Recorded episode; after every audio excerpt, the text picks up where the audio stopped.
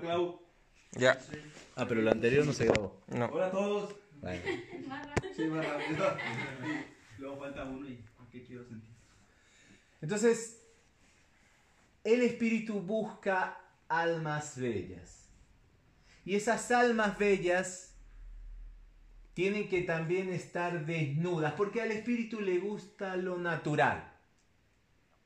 Y nosotros, en primer lugar, antes de saber si somos bellos o no bellos, en primera instancia tenemos que desnudarnos, porque realmente tenemos muy equivocados y muy er- eh, erróneos juicios sobre nosotros mismos.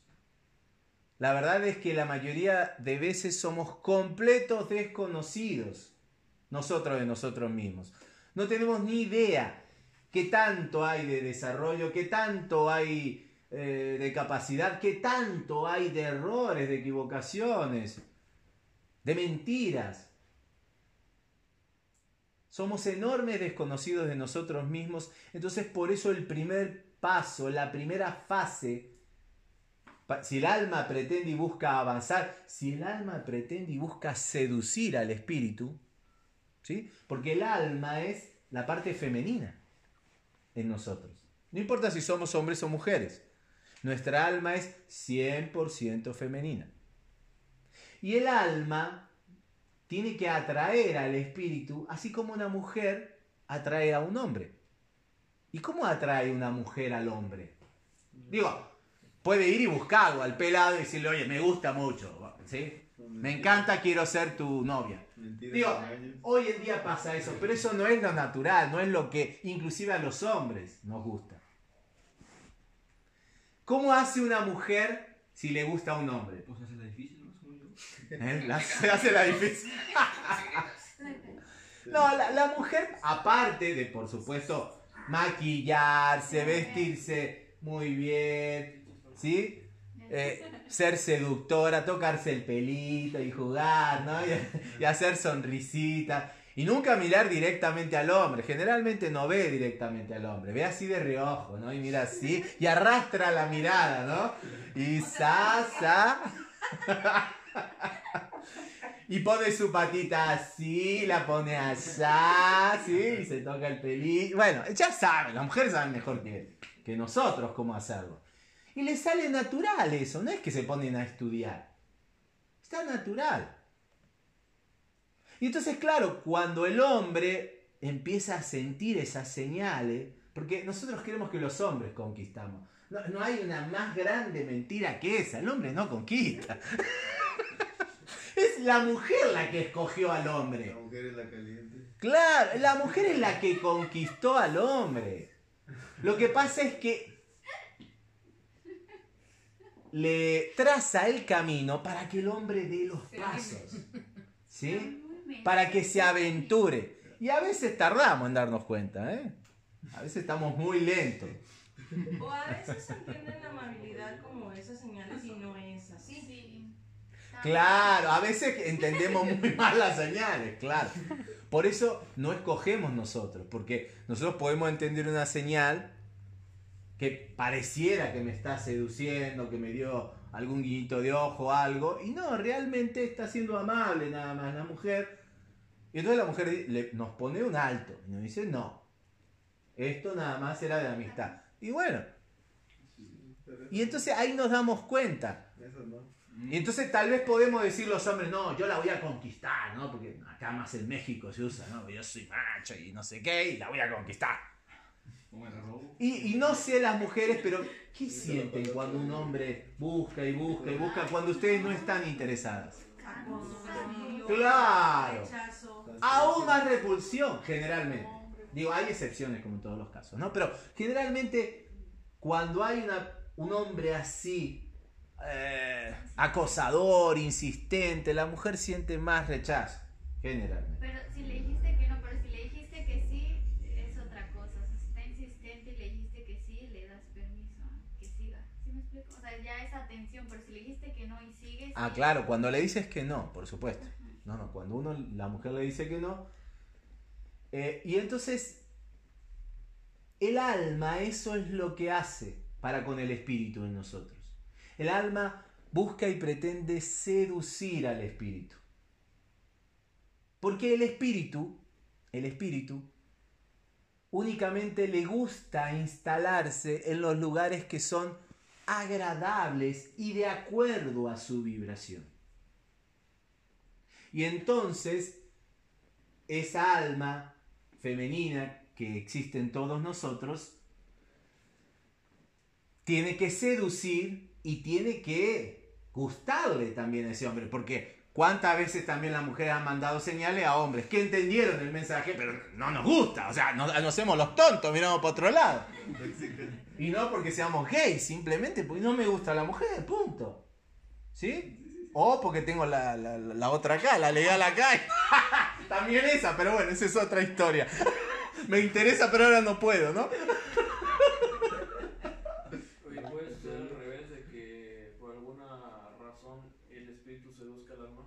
Muy buena pregunta. Muy buena pregunta. No. Y fíjense ustedes. No, no, no, no. No, uno, el alma puede... Claro. El alma puede de repente acercarse al espíritu por métodos artificiales, como alucinógenos, ¿sí? como la ayahuasca, por ejemplo. Puede acercarse y ver lo guapo y lo bello que es ese hombre. Pero, o sea, el espíritu, ¿no? Nos estamos refiriendo. Pero luego regresa el alma y el espíritu Como las se acercó la mujer, pero no, lo- no la peló. El espíritu ya no va en dirección hacia esa mujer porque no le gustó. No vino vestida, o mejor dicho, no vino como a él le agrada. De la forma natural, de la manera bella. Claro. Iba ebria perfectamente. Iba, tomó valor con alcohol para acercarse a ese hombre, ¿no? A ese espíritu.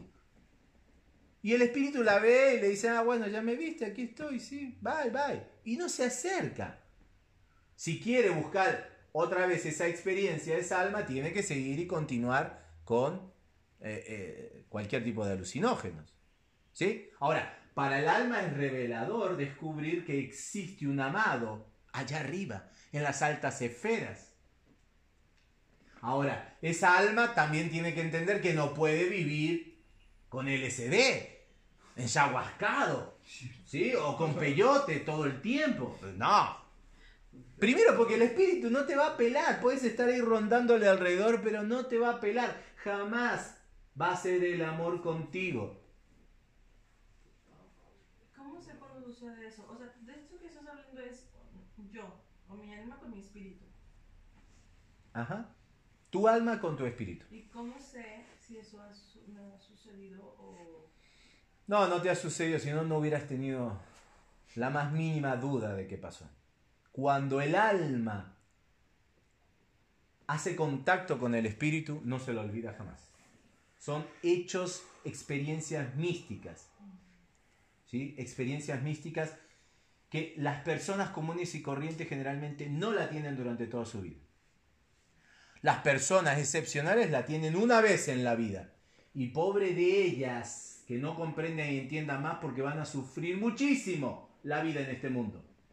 Porque tuvieron una experiencia con el espíritu y resulta que todo lo que viven aquí no tiene nada que ver con eso que vivieron. Y quieren regresar a eso. Y entonces lo único que ven es todo lo contrario a lo que experimentaron en esa experiencia. Y les resulta terrible. Como el, Doloroso. el texto esto de muero porque no muero. Exacto, muy bien. Ay, que la, por favor, búsquenla, ¿sí? Para que la leamos porque va muy de acuerdo a lo que estamos hablando. Santa Teresa ¿sí? De Jesús. sí. Muero porque no muero. A ver si la podemos leer de manera completa. Porque eh, ha- hace una enorme analogía a, esta, a esto que estoy contando. ¡Oh, Hola. Citlali! ¡Qué hermosa! Vivo sin vivir. Permítame parar, ¿viste? ¿Cómo está? ¡Qué bueno! ¿Sí? ¿Lo veo? Bueno, Citlali, Citlali- hoy tenemos a Lulú, que viene por primera vez aquí, sí, aquí, para que la conozcan. ¿Ah? Lulú ya la conozco de hace, pues, algunos meses, ¿sí? Hola. A Brenda, bueno, ya, ya tiene, ya la conocemos, Citlali y Brenda. Pero Citlali hace tres años, tres años, ¿no? ¿Fue la última vez que viniste? Tres años, bueno, dejó de venir hace tres años. Pero habías venido durante cuántos años? Como cinco. Como cinco años estuvo aquí junto a nosotros. ¿sí? Ya después quiero que, que nos comente un poquito, que te presentes un poco, ¿sí? También, por supuesto, eh, tú, Lulú, pero, eh, pero bueno, eh, para mí es una inmensa alegría que haya regresado Gracias. Citlali, ¿eh? muy grande, muy grande porque es una mujer muy, muy especial. Gracias. Y bueno, y nos conocemos desde hace mucho tiempo, desde ya. Entonces, regresamos un poquito a esto. Ah, vamos a pasar lo que pedí entonces por leer. A ver, fuerte, Gabriel. Dice, vivo sin vivir en mí. Vivo sin vivir en mí y de tal manera espero que muero porque no muero. Vivo ya fuera de mí después que muero de amor porque vivo en el Señor que me quiso para sí. Cuando el corazón le di puse en él este letrero, que me muero porque no muero. Esta divina prisión del amor con que yo vivo ha hecho a Dios mi cautivo y libre mi corazón y causa en mí tal pasión ver a Dios mi prisionero que muero porque no muero. Ay, qué larga, en es, qué larga es esta vida, qué duros estos des- destierros, esta cárcel, estos hierros, en qué alma está, está metida. Solo esperar la salida me causa dolor tan fiero, que muero porque no muero. Ay, qué vida tan amarga. Sí. Amargado, no se goza el Señor, porque si es dulce el amor, no lo es la esperanza larga. Quíteme Dios esta carga, más pesada que el acero, que muero porque no muero. Solo con la confianza vivo de, de que he de morir, porque muriendo el vivir me asegura mi esperanza. Muerte, el vivir se alcanza, no te tardes que te espero.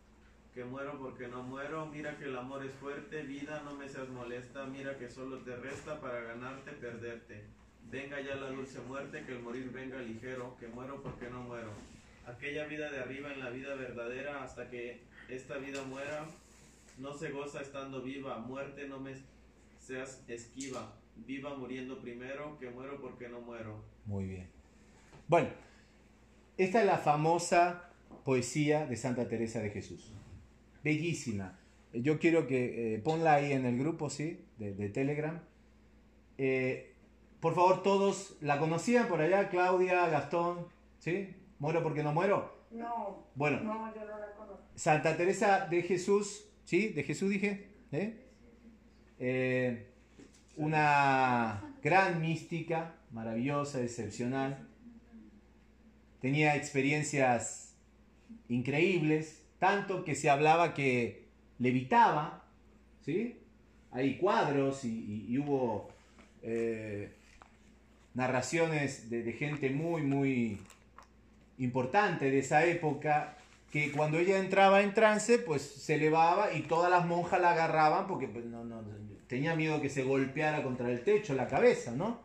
Entraba en esos estados espirituales extraordinarios que por supuesto lo hacía, la hacían elevarse al espíritu, ¿sí? La hacían elevarse al espíritu. Y ella sin ningún tipo de alucinógeno tenía un acceso a esas regiones y a esas esferas de su verdadera persona, porque recuerden, como dijimos recién, el espíritu es lo que nosotros somos. Y entonces alcanzaba y afectaba a su alma, alcanzaba y afectaba inclusive al cuerpo esa conexión que tenía. Y ustedes dirán, Santa Teresa de Jesús se iluminó y se hizo uno con el espíritu. Pues no, no es así. Santa Teresa de Jesús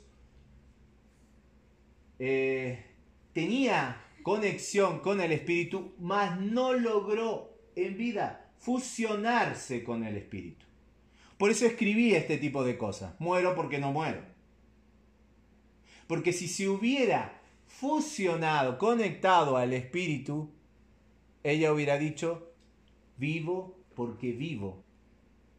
Y si muero, aún sigo viva. o sea, todo es uno. No podría estar rechazando esta existencia. Y acabo de ver una película hace poco eh, de, de este canal, de este medium brasileño. ¿Cómo Ah, se llama? Chico Javier. No, no, no de Chico Xavier, de un contemporáneo de Chico Xavier. ¿Me, me busca, Gianni? Yo te pasé. ¿La, la vida de quién era? De, de la cual también les voy a recomendar que la vean. Divaldo. Ah, Divaldo. La vida de Divaldo. ¿La comparten en el grupo? Sí, compártela en el grupo. Véanla todos, por favor. La vida de Ubaldo. Divaldo fue un, un medium, un medium igual que Chico Xavier. Nosotros hemos hablado en, en clases pasadas, años pasados, sobre. Chico Xavier. ¿eh? Sí, sale en la película también Chico Xavier.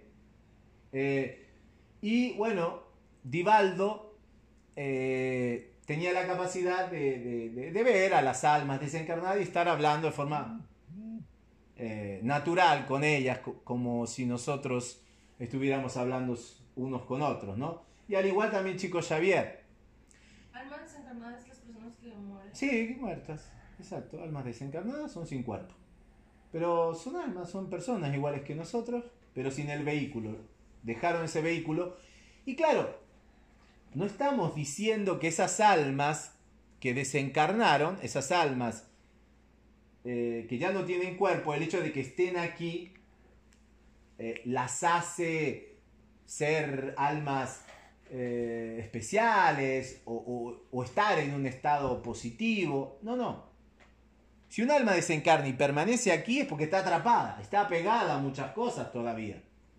Entonces estos mediums de repente tienen esa misión de poder ayudarles un poquito eh, en esto de, de que puedan desapegarse de lo que los mantienen atrapados. ¿Sí, Claudia? ¿Hablaste? ¿No? Eh, sí, em, Diego, una preguntita. Entonces, cuando uno hace apertura de registros akáshicos, eh, ahí uno hace entonces conexión con... Cuando abre el registro akáshico, lo único que está haciendo es abrir la memoria del alma. No, no está poniéndose en contacto. Los registros akáshicos son justamente registros. Es la memoria. Ahora, que le llamen a otra cosa registro akáshico, bueno, vaya a saber eh, quién lo está enseñando. Pero recuerden ustedes, hay un registro akáshico individual y hay un registro akáshico universal. El registro akáshico individual graba toda la historia de nuestra alma únicamente y de una forma subjetiva. Está el registro akáshico universal, del cual graba la historia de nuestra alma y de todas las almas y desde un aspecto objetivo. No cualquier persona puede entrar al registro akáshico universal. ¿Sí? Al individual sí. Al individual sí. Pero recuerden que graba de manera subjetiva. Sí. Graba según como tú lo viviste, pero eso no significa que haya sido así. A veces es completamente diferente eso a lo que realmente sucedió. ¿Sí? Ah, o sea que, o sea que sí... O sea, entonces uno debe interpretar y hacer como el filtro para volverlo objetivo, ¿sí? O sea... Uno se da cuenta, exacto, uno con la conciencia puede hacer objetivo lo subjetivo. Por eso entran los registros akáshicos individuales y cuando ve mucha emoción y cuando ve ego y cuando ve apego, pues claro que es subjetivo. Y entonces uno con la conciencia y el entendimiento que hoy en día tiene puede estar limpiando el registro akáshico, por ende está limpiando el karma. Limpiamos el karma. Limpiando los registros akáshicos. Pero bueno, nuevamente regreso al, al tema. oh, Casi me muerdo la lengua. Al tema inicial que tiene que ver con esto. El tema inicial dijimos que es desnudar el alma. Y ver los registros akáshicos forma parte de esa desnudez del alma. Solo si nos desnudamos es que nos conocemos. Y nadie se conoce totalmente o por lo menos en gran porcentaje si no ha entrado también en contacto con los registros akáshicos. O sea, ver vidas pasadas es exactamente lo mismo. Cuando uno ve vidas pasadas, cuando hace una regresión, lo que está haciendo es entrando a los registros akáshicos. Sí. pero limpiar registros akáshicos, ¿cómo? Muy bien. cuando uno entra, como lo dije recién, entra a los recuerdos de vidas pasadas, no va a estar limpiando los registros akáshicos universales, ahí están limpios. No hay nada que limpiar ahí. ¿Sí? Uno limpia los registros akáshicos individuales. Claro, ¿qué ocurre con esa memoria que nosotros vamos almacenando? Está cargada de una interpretación egoica de la experiencia o de la vida. ¿Sí? Personal. Los que han visto vidas pasadas lo tienen muy claro. Pero sin embargo, aquellos que han trabajado un poco con su pasado en esta vida también lo deben de tener en claro. Como por ejemplo, no es lo mismo lo que sentíamos y vivíamos nosotros como cuando éramos niños, de lo que me decía y hacían mi papá, mi mamá, mis hermanos, que luego con el tiempo lo voy entendiendo. ¿Por qué hicieron lo que hicieron? ¿Sí? Y entonces regreso a ese pasado que cuando, de- cuando yo era niño o niña, y entonces, a pesar de que yo tengo unos registros de llanto, dolor, sufrimiento, abandono, por ejemplo, si se iban a trabajar y, mis padres no estaban nunca en mi casa, ¿no? Y los veía de ratito y yo me sentía abandonado y me sentía solo, hoy que soy adulto entiendo que ellos con el dolor de su alma posiblemente me dejaban, pero era la única manera de sacarme adelante y de darme lo que necesitaba. Entonces yo hoy valoro eso, ¿sí? Sin embargo, el dolor de niño no se me va. El abandono sigue estando. Entonces tengo que entrar, agarrar ese niño interior, abrazarlo y decirle, ¿no? Que no se preocupe, que no tiene que sentir ese abandono, que sus padres están trabajando, pero que hay mucho amor para él. ¿Se han escuchado eso de sanar el niño interior? Bueno, eso también es limpiar los registros akáshicos.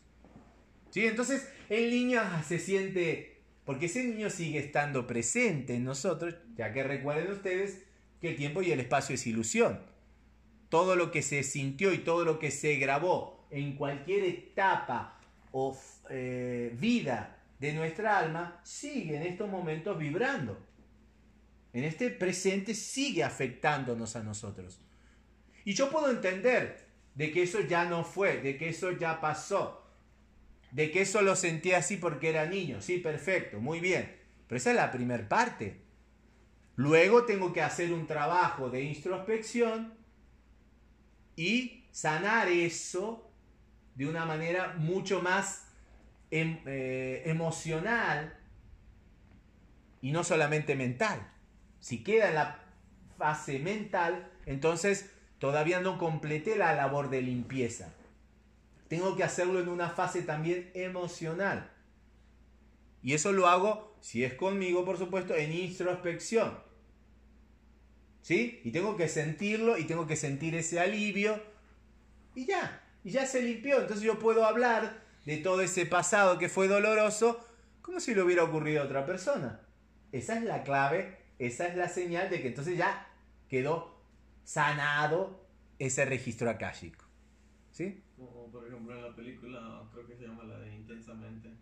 Ajá. En esa se ve así como que un poco muy claro porque se supone que la monita está en su interior y ve como que todo el engranaje que, que Claro. se mueve dentro de ella y en base a los recuerdos que se le ponen en su cabeza de pasados es como su actitud corresponde tanto en su día como en su personalidad eh, fija, ¿no? Sí, no me acuerdo porque la vi hace años, pero esa película intensamente también tiene muchos mensajes. Sí, Deberíamos de verlo, de verla esa película también eh, todos nosotros para poder refrescar, ¿sí? Es de los mismos productores de Soul. Sí, Sí, son los mismos, claro. de la misma. No, indudablemente esta gente está haciendo una labor extraordinaria. en- en- sí, sí, con la eh, difusión de todos estos temas existenciales profundos y hacerlos... Son los Jerrys. Ah, sí. son los Jerrys del. Jerry, Jerry, ¿cuál era? ¿El, el contador? No, no, el contador trabajaba para los Jerry. Es que yo no entendí esa parte, pero todo si quieres. Ricky. Ajá. Yo- yo no Bueno, ahora, ahora vamos a repasar un poquito, eh, que tengo más refrescada la película, por supuesto, de Soul. Pero en Soul se ve lo mismo también con esta gente ¿Recuerdan ustedes que tenían todas estas sombras alrededor y que eran como monstruos así? Hasta que después recapacitaban, después entendían, ¿no? Como le pasó a 22, ¿sí? Que empieza a entender y, se, le, se le va desvaneciendo y saliendo toda esa carga de oscuridad y de densidad que tenía. Bueno, eso es limpiar también el registro akáshico. ¿Sí? Eso es también entonces ir volviendo a esa alma que existe en nosotros algo seductor o seductora, mejor dicho, para con el espíritu. Porque si el espíritu ve una cosa grotesca, densa, no hombre, y maloliente, no se va a acercar. Punto. Es así. El alma tiene que ser bella y cuando es bella sí llama la atención del espíritu. Sí la llama. Y entonces empieza ese espíritu a vibrar con enorme fuerza. ¿Sí? Porque ve que esa alma no solo se está embelleciendo, sino que se está expandiendo. Y aquí este es el punto, no sé si vieron Telegram, que, que dejé ahí un mensajito sobre la voluntad. Y, y, es un tema fundamental que quiero que quede muy en claro. Hola Ricky, ¿nos escuchas bien? Sí, sí, sí, lo escuchamos. Ah, ok. Está Sonia. Hola Sonia, ¿qué tal? Hola. Ahí está. Bueno, muy bien. Eh, ahí tenemos esta nueva camarita, creo que se ve mejor que la anterior. ¿eh? Y se escucha mejor. Bueno, eh, es una...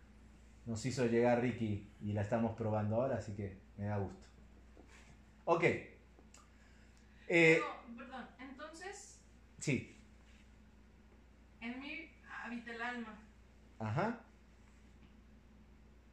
pero no el espíritu. Eso es que sí, ahí estoy perdida. Muy bien. Sí. Entonces, en, en en la medida que yo voy embelleciendo mi alma y mucho a través de la voluntad, es que yo, él voltea a verme. Claro. Claro, cuando eh, somos nosotros realmente. El alma, el alma en nosotros no es nada más que una proyección. Es una ilusión. No existe realmente. Fíjense ustedes, qué extraordinario, qué fuerte esto, ¿eh?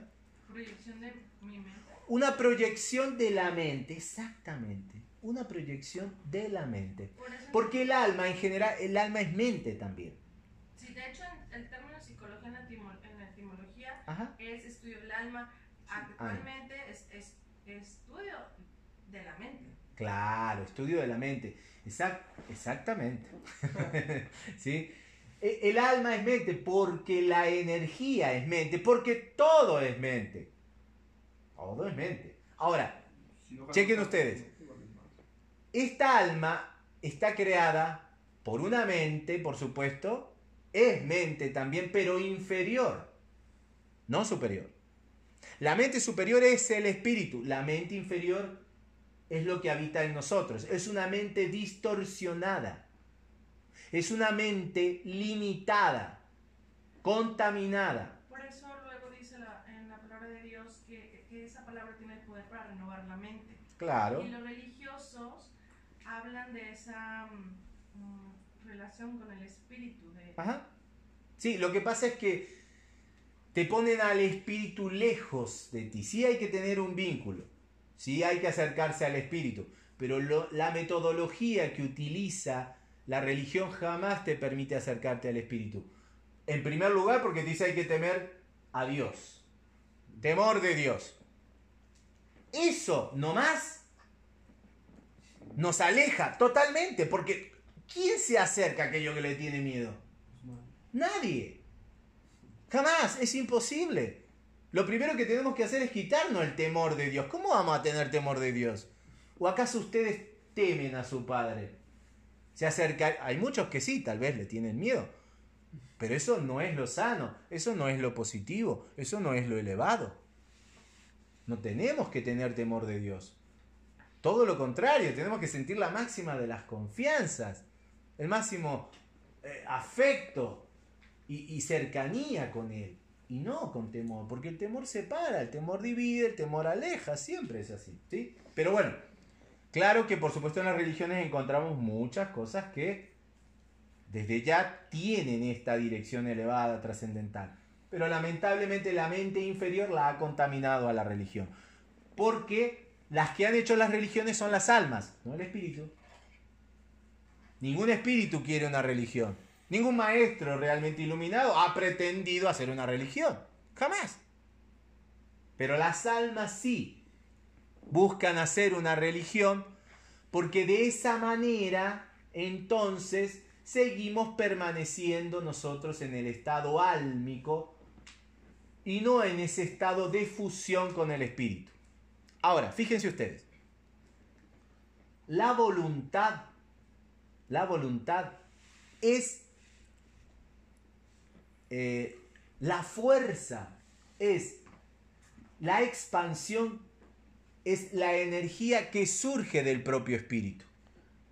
Esa es la voluntad con mayúscula. Ahora hay una voluntad con minúscula. Y esa voluntad es la voluntad de la mente inferior. Y es sumamente retrógrado.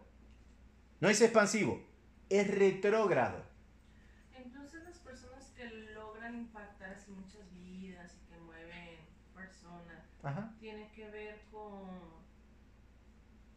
Lo popular nunca es muy elevado, Brenda. Nunca. Jamás de lo jamás se ha sido así. Y po- todavía, hasta el día de hoy, todavía no lo es. Lo que es muy popular, lo que es muy aceptado, eso es de baja vibración. ¿Mm? Eso tiende al ego, eso tiende a la personalidad. ¿Mm? Jesús, cuando existía, grandísimo maestro de los más grandes que han pisado la tierra, si no ha sido el más grande, ¿cuánto tenía? 12. Ponele que 20, 25, ¿no? Pero más no tenía. Y predicaba, inclusive hasta regalaba comida y todo. Y ni aún así lo seguía. Es más, cuando, le cuando se, se, lo, se lo puso y se lo expuso a Jesús para que eligiéramos entre Barrabás y él, elegimos a Barrabás.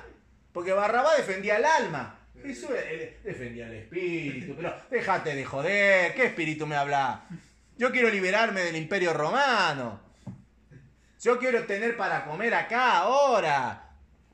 Sentir que regresa el poder al pueblo judío. Y ese- eso representaba Barrabás, la liberación del alma.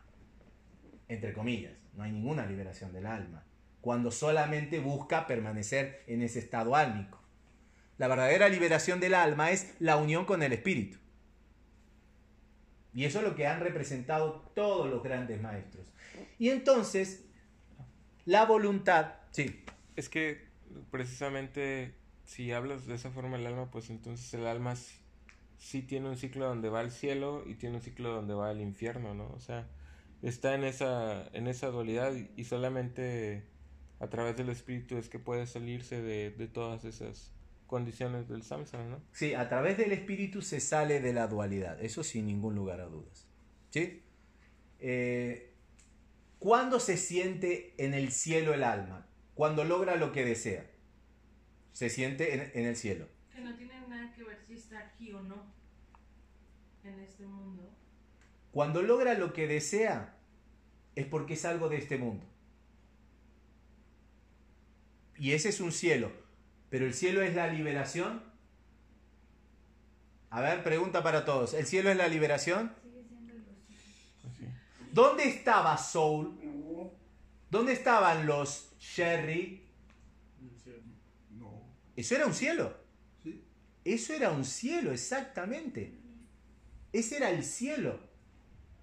¿Y eso es la liberación? Los Sherry buscaban que permanentemente estés encarnando y no te dirijas hacia la luz. Por eso cuando él ya se iba a entregar a la luz, si recuerdan la película, viene Jerry, uno de los Jerry le dice, pero es que ya puedes volver a encarnar de nuevo. Ah, bueno, dijo el tonto del maestro. Ya había logrado, había obtenido una gran revelación, ya se podía liberar del samsara, ya había entendido que realmente la felicidad está en, en- en- en- en su propio corazón y no tiene que hallarlo en el reconocimiento externo, sin embargo volvió a caer. Volvió a caer y una vez que cae, bueno, quién sabe si vuelve a salir o cuánto le va a costar volver a salir. Claro, porque cuando uno se extingue en la luz, que era hacia donde se dirigían esas almas, uno ya no vuelve a encarnar. Eso es la fusión con el espíritu, con la divinidad. Y uno dice, ¡Ah, no! ¡Me voy a morir! Sí, el alma se va a morir. ¿Han hecho el amor y han sentido que se mueren? En el sentido que totalmente desaparece todo a su alrededor, en ese sentido. Uno cree que la muerte es dolor.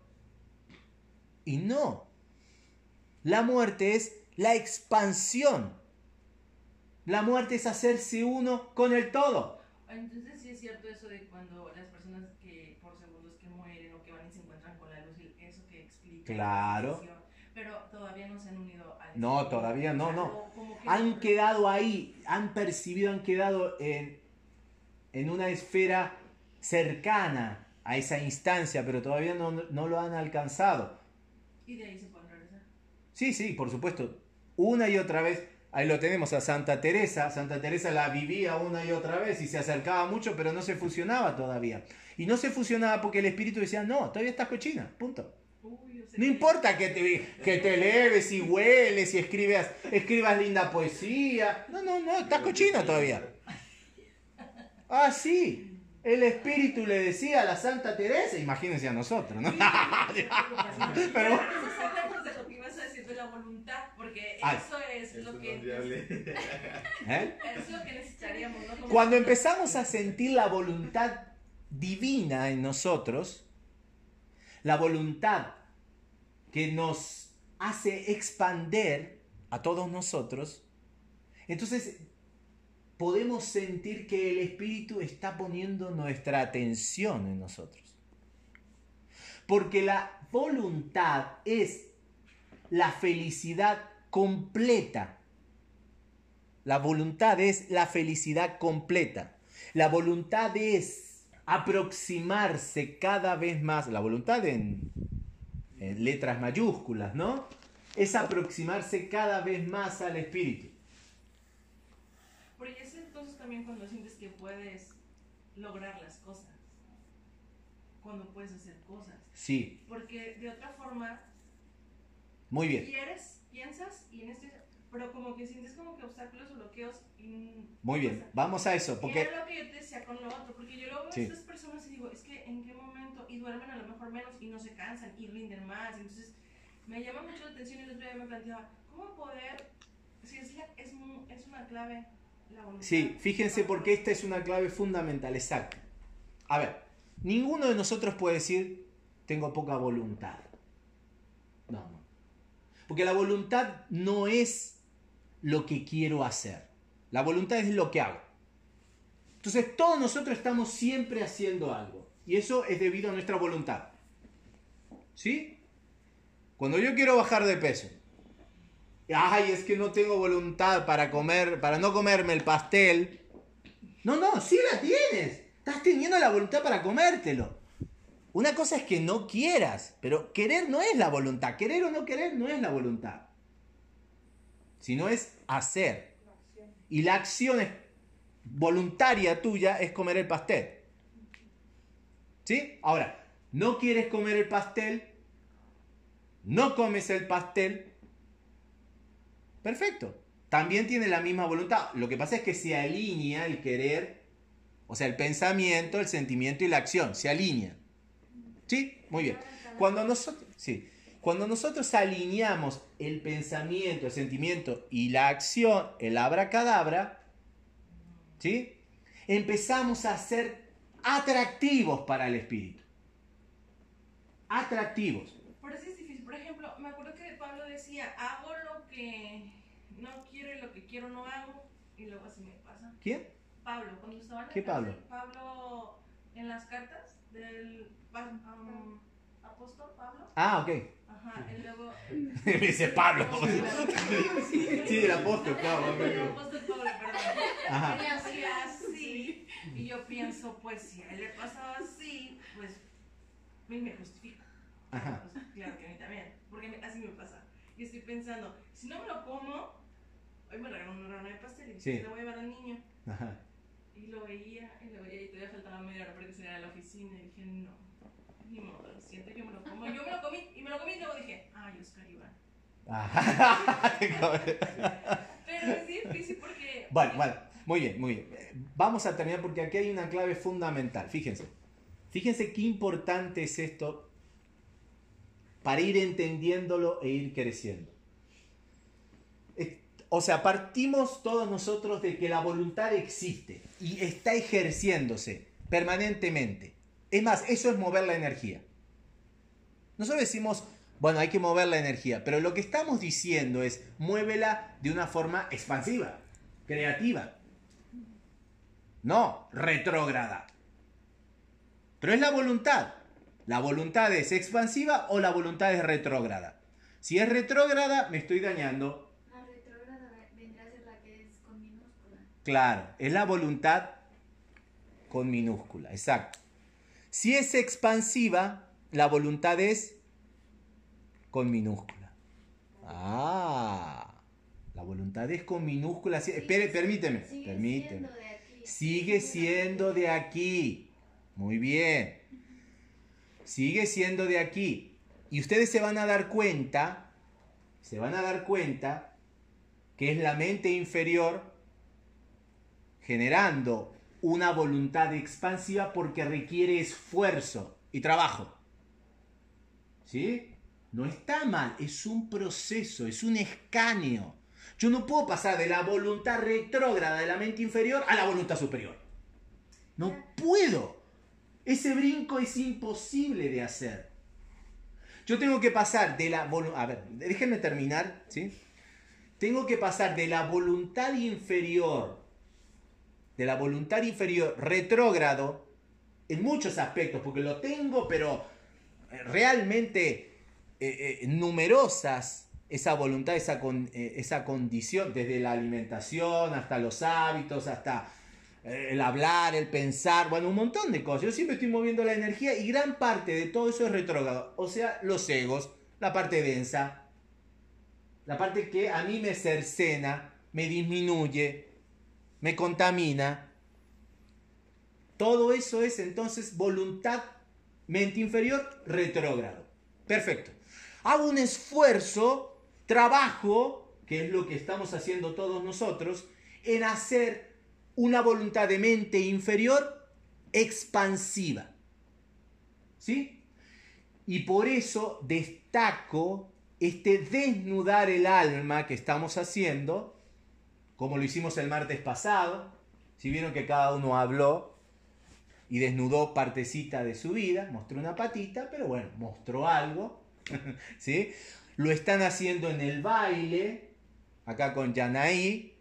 Han avanzado los que están practicando esto, en el baile, el canto. Si vieron los videos ahí que, hemos puesto, ¿eh? eso requiere trabajo. Para eso hay que liberarse, hay que mover la energía de forma expansiva. En el día de ayer comenzó Santi con el grupo de dibujo. También es otra forma de ir generando y moviendo la energía de forma expansiva. Requiere un esfuerzo, requiere un trabajo. Bailar, cantar, dibujar, expresar. Bueno, hacer todo lo que hacemos, si vieron las actividades que nosotros tenemos, requiere un esfuerzo. Un esfuerzo. Para mover la energía que tenemos nosotros de manera retrógrada a generarla de forma creativa. Ninguno de nosotros puede desafanarse de esto. ¿eh? El que pretende desafanarse del esfuerzo de mover su energía de forma expansiva y creativa, directamente que se salga del camino espiritual, que no pierda su tiempo, porque no hay manera.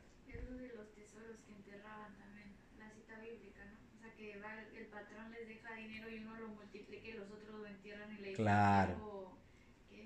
Hay que multiplicarlo, exacto. Bueno, es un esfuerzo, es un trabajo que todos nosotros tenemos que realizar.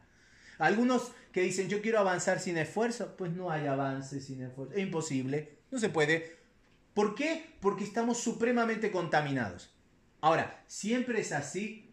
No, no siempre es así. Y es de ahí de donde entonces empezamos a entrar a la voluntad. Y ahora sí, con mayúscula. ¿Sí? La voluntad del Espíritu. El Espíritu entonces ha visto ese esfuerzo de nuestra alma, ha visto ese esfuerzo de la mente inferior, eso es el alma, por embellecerse, por desnudarse, por seducirlo, por llamar su atención. Y entonces el Espíritu empieza a apoyarnos, a tendernos la mano. O sea, nosotros, ¿eh? Somos nosotros. Esto es lo loco, pero somos nosotros realmente. Tendiendo la mano. O sea, yo a mí, Sí. Tú a tu alma. Tú a tu alma. Pero a ver, nosotros en el nivel de conciencia que estamos, somos el alma. Y vemos al espíritu como algo ajeno a nosotros. Aunque la realidad no es esa. ¿Sí? Aunque todavía no somos eso, hay que saber que eso es así. ¿Por qué? Porque desde este momento tenemos que instalarlo. Porque va a llegar un momento en que tiene que desaparecer el yo inferior. ah, entonces eso de que el espíritu habita en ti es real, nada más que no siempre se manifiesta por lo que comentas. Sí. Voluntad va en en re- Sí, sí, sí.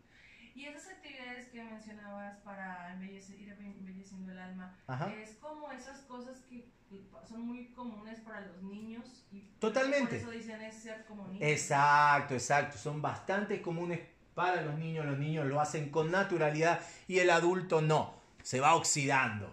El adulto se va volviendo una persona cerrada, necia, soberbia. ¿Sí? Y, y entonces, claro, desde ya que no puede avanzar, desde ya que eso no le agrada al espíritu y desde ya que el espíritu está muy alejado eh, eh, en habitar en esa persona. Cuando hablamos de habitar, yo entiendo, entiendo lo, lo que, a lo que se refiere, pero realmente habitar es hacerse uno con el espíritu. ¿Sí? Eso ya es un estado de, de divinización. Eh, Habitar es una palabra muy fuerte, muy fuerte que, que- que es lo que nosotros buscamos, pero que todavía no lo hemos logrado. Y si estamos aquí es porque no lo hemos logrado. No, desde ya. Sí. Todos nosotros no tenemos el espíritu eh, habitado en nosotros. Está conectado, a veces por una delgada, un delgado cablecito. ¿Sí? Otras veces no, hay tuberías grandes, ¿no? Y, ¿Y y se va ensanchando los puentes hacia el Eso espíritu. se ve y se siente, ¿no? Claro, es la luz. La luz en nosotros viene del espíritu, no viene del alma. El alma no tiene luz. El alma es un satélite. El espíritu es el sol. Sí, Oscar. Eh, Gastón. Voy a mandar una, una foto al grupo a ver si, si refleja un poquito. Me gustó. Es una portada de un libro. A ver si. si- Bueno. O sea, si explica un poquito eso, lo del, lo del hilito de luz. Perfecto. Bueno, a ver si vamos entendiendo entonces, porque esto es muy importante. Pasamos.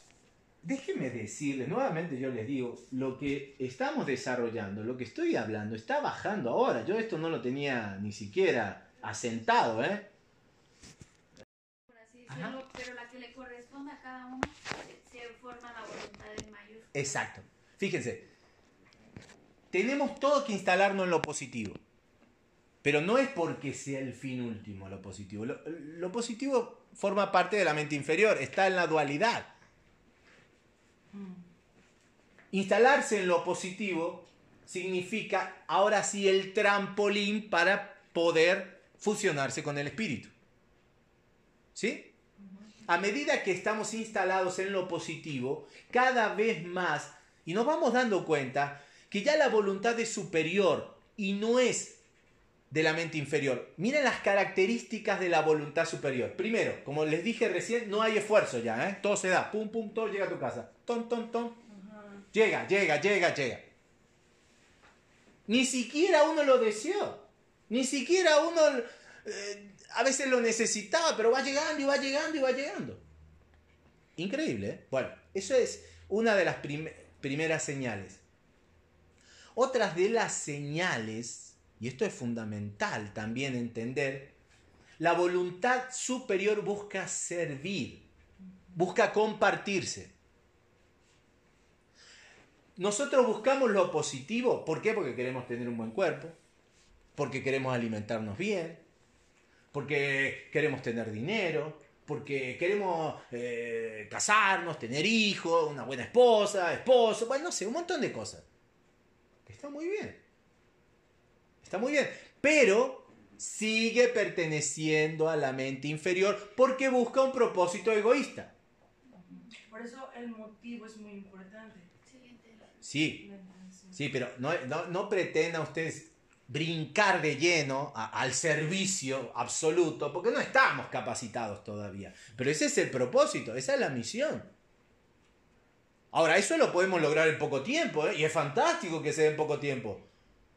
Porque todo se porque ya uno no necesita nada. A medida que va avanzando, a, medida que se van concretando los cielos, vamos teniendo cielos, o sea, sueños cumplidos, ya el deseo se va soltando.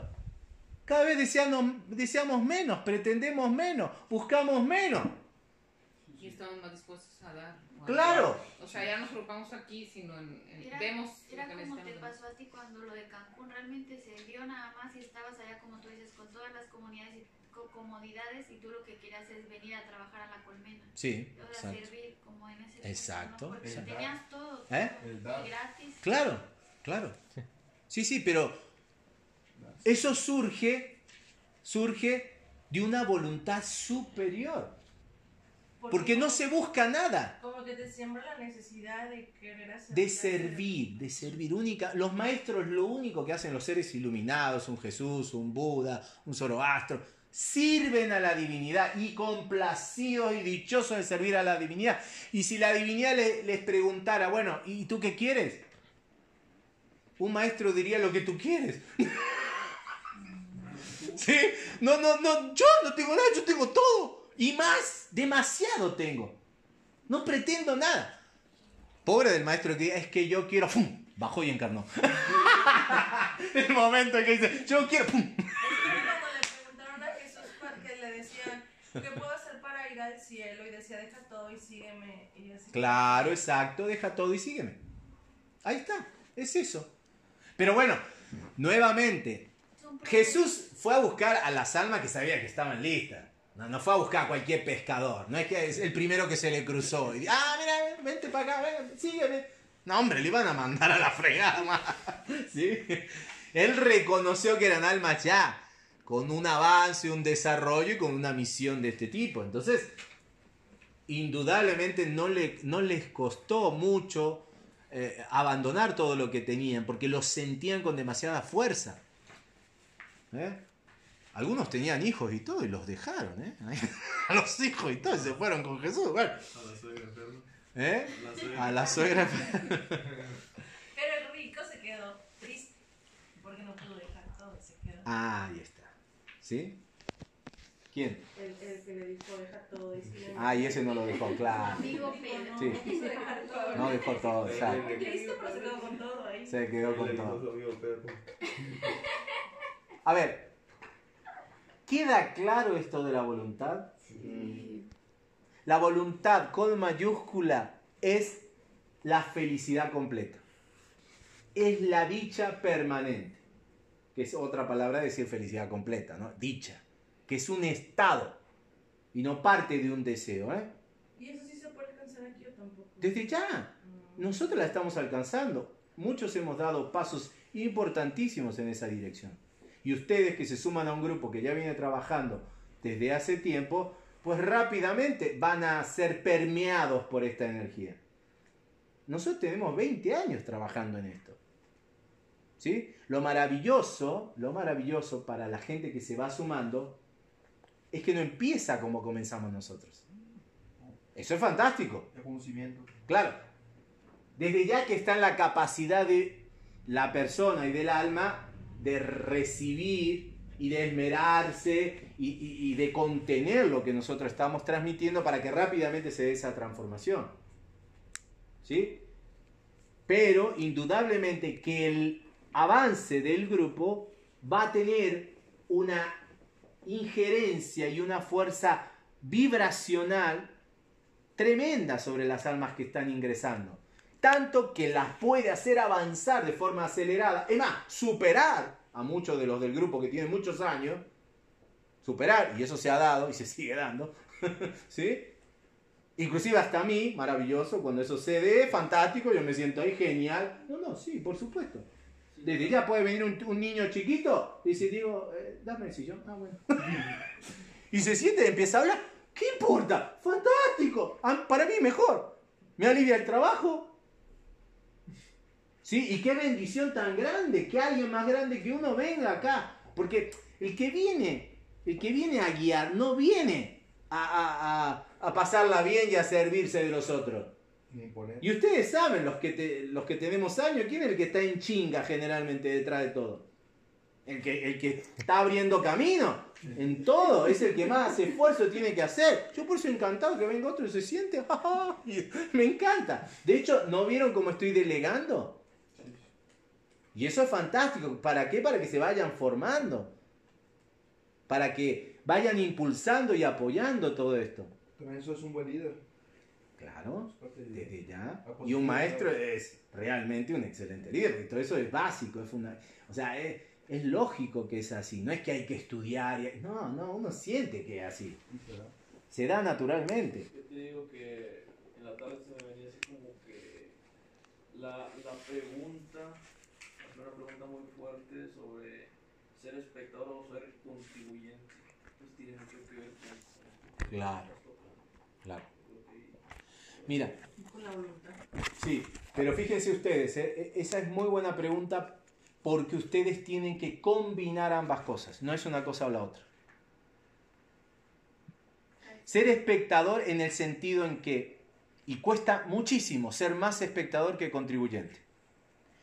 Contribuyente, o sea, servir, es mucho más fácil que ser un espectador. ¿Por qué?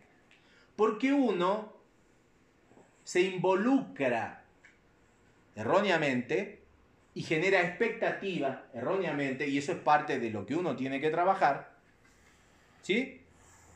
De las demás personas. Y entonces cuando no responden de acuerdo a lo que se espera, se supone, o se dice, o se promete, o lo que sea, uno siente una decepción. Qué ¿Sí? fuerte. Claro. Y, es de ahí- y a mí me pasa permanentemente. ¿eh? Todos los martes, todos los sábados, todos los domingos, todo permanentemente me pasa. Permanentemente me voy decepcionando, decepcionando, decepcionando. Pero ¿saben qué? Qué fantástico. Qué genial. Qué maravilloso esta decepción permanente que estoy teniendo porque estoy desarrollando y es- tenemos que estar desarrollando el ser testigo. El ser testigo, el no, el ser un observador o ser testigo, el no involucrarse. Testigo de Jehová. Es no generar expectativa, no generar ilusión, no involucrarse ni interferir en los procesos de libre albedrío. Eso también es de un buen líder. Dejar que cada quien viva sus propios procesos. no transgredir. Claro. Ser y dejarse. Es muy difícil, ¿eh? Sí, se Servir es escucha muy- difícil desde ya y estar ahí y esmerarse, pero no es tanto como lo otro. Claro, porque tú estás poniendo lo mejor de ti. Estás poniendo lo mejor de ti y erróneamente uno, uno, o los egos en uno, no uno, porque son los egos en uno, le siembran la ilusión de que los demás también van a poner lo mejor de sí. ¿Y sabes qué? No. Ni tienen por qué hacerlo. ¿Sí? Pero sería bueno para ellos. Ah, sería más que fantástico para ellos, más que extraordinarios para todos. Pero jamás debemos nosotros de estar esperando que eso se dé. ¿Sí? O que hagamos las cosas para que se dé. O que hagamos las cosas para que se den. Así. Es muy fuerte esto, ¿eh? es muy difícil esto. ¿eh? Y yo permanentemente lo vengo trabajando desde hace años, déjenmelo confesar, aquí me estoy desnudando también. Estoy sacando una hojita que me tapa una parte íntima. Diego, yo batallo con eso con mi hijo, de que yo digo, a ver, a ver, dale chance. Pero no, o sea, es como que yo quiero meterle en el cerebro como yo pienso que es lo mejor para él. Te entiendo, Brenda, pero te entiendo. No soy papá ni mamá, mucho menos, pero lo entiendo. Tú no sabes cómo quiero meterle. No se puede. Ay, quiero y quiero, pero no si, Chale. si por bien de él, por no estarlo así. de- Pon el ejemplo. No, y, y sí, es más, ves que te digo que es muy difícil. Bueno, exacto. Pero ahí es donde te toca aprender y tienes que aprenderlo. No pretendas, ni busques, ni esperes nada. Solo pon el ejemplo y haz lo mejor que puedas. Pero yo no juego videojuegos. Ese es el problema. Y luego que el esposo, se le dedica tanto tiempo cuando no lee. no, es que necesita sumergirse en esos mundos. Necesita equivocarse, necesita caerse, tropezar. Es doloroso. Confirmo, confirmo. Y no, no debieran, claro, no debieran de pasar por ahí.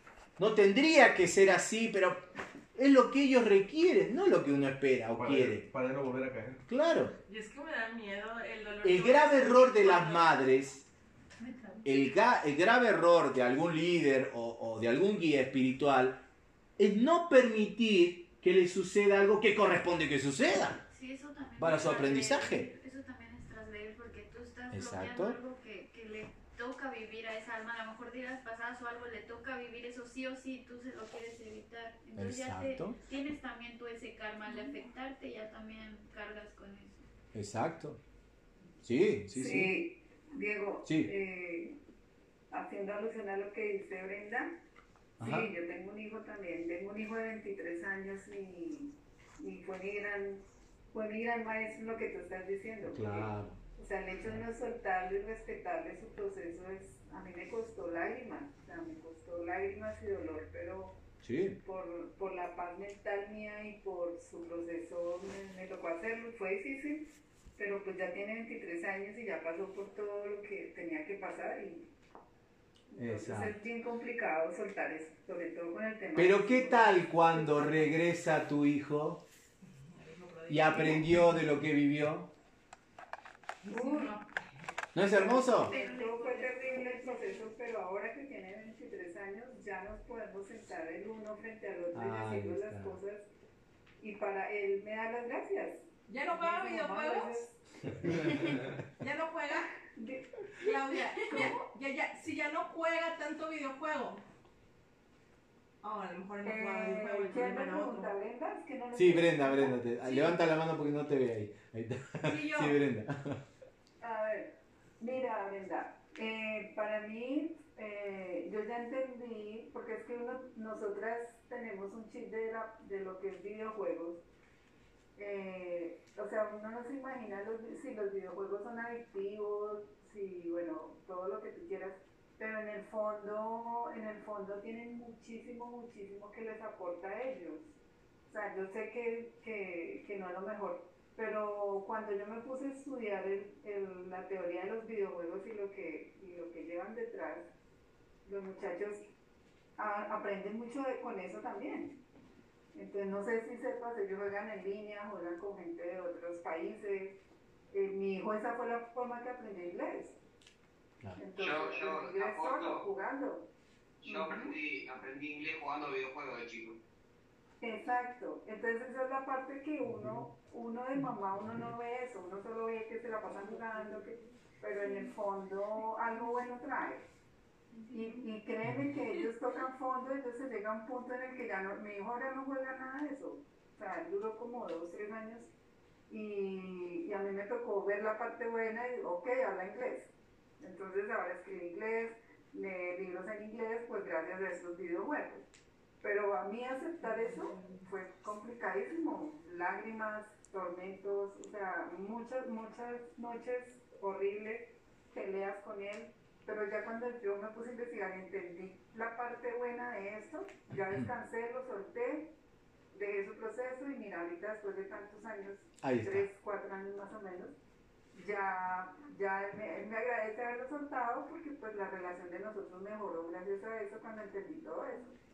Entonces, Gracias, Claudia. hay que entender esa parte. Gracias. Excelente, exacto, eso, eso era de lo que estábamos hablando. Aparte de que más le creas al, o sea, más lo obligas al niño, a- al hijo, a que no haga algo y en Ajá. realidad más lo de adrede. lo- Más lo estamos impulsando a que lo haga. Sí, totalmente. No hay nada más seductor Como que dijo, como lo dijo Santi prohibido. ayer en la clase de dibujo, Ajá, como dijo Santi en la clase de dibujo, está bien equivocarse, es otra forma de aprender. exacto, claro. Fue en el dibujo ese de salirse de las rayas, ¿no? Sí, sí, sí. Excelente, Sí. muy padre, muy padre. ¿Cómo costó, no? Hacer esos dibujos, ¿eh? Pintarlos y pasarse de la raya. Sí, está- Ah, yo estaba feliz. Ah, sí, vos sabías que lo vas a hacer. Mi vieja, mi vieja, me, porque lo hice en la casa de mi vieja, mi vieja me miraba y decía, ¿te compraste un libro de mandalas para rayarlo así? Genial. ¿eh? Sí, así es, así es. Así es. Eh, la verdad es que es muy, muy importante este tipo de ejercicios, de prácticas, porque en todos nosotros empieza una reprogramación total, absoluta, a nivel mental, a nivel emocional y a nivel físico también con el Duni, por ejemplo, que lo estamos jugando todos los domingos, ¿sí? Ese deporte cuando lo practicamos, eh, vamos viendo las transformaciones que vamos teniendo a todos los niveles. De hecho, ha venido eh, muchachos este domingo, gente muy atlética, hacen malabares también, con una extraordinaria coordinación, ¿sí? Son malabaristas y, y cirqueros y no sé qué, y no se pueden mover de acuerdo a lo que el Duni exige. Les cuesta muchísimo. Tiene una condición física, pero atlética. Tiene una coordinación y una alineación, pero increíble. Si se montan en esa bicicleta que le llaman la jirafa, ¿cómo se? De dos metros y pico, mon- monociclo. Y ahí están, y hacen malabares y todo. Pero sin embargo no pueden jugar Duni. O les cuesta aprender el Duni. Que viene siendo por la, el ligamento que tiene el Duni, no por la vida. Claro. Eh, Porque el Duni representa toda una cosmovisión en donde queda fuera el golpe, en donde queda fuera la violencia, en donde le permite al alma expresarse sin límite. Porque en las líneas rectas hay un principio y hay un final. Está limitado. En los movimientos circulares nunca hay límite. No hay principio y no hay final. Y ahí está la expansión. A través del ejercicio físico, ahí está el beneficio del alma y ahí está el acercamiento al espíritu. También con re- a- a- eh, en base a los ejercicios que Santi les está poniendo en, en dibujo y también en el baile, El baile, y el canto. canto que Yani también les está poniendo. ¿Sí?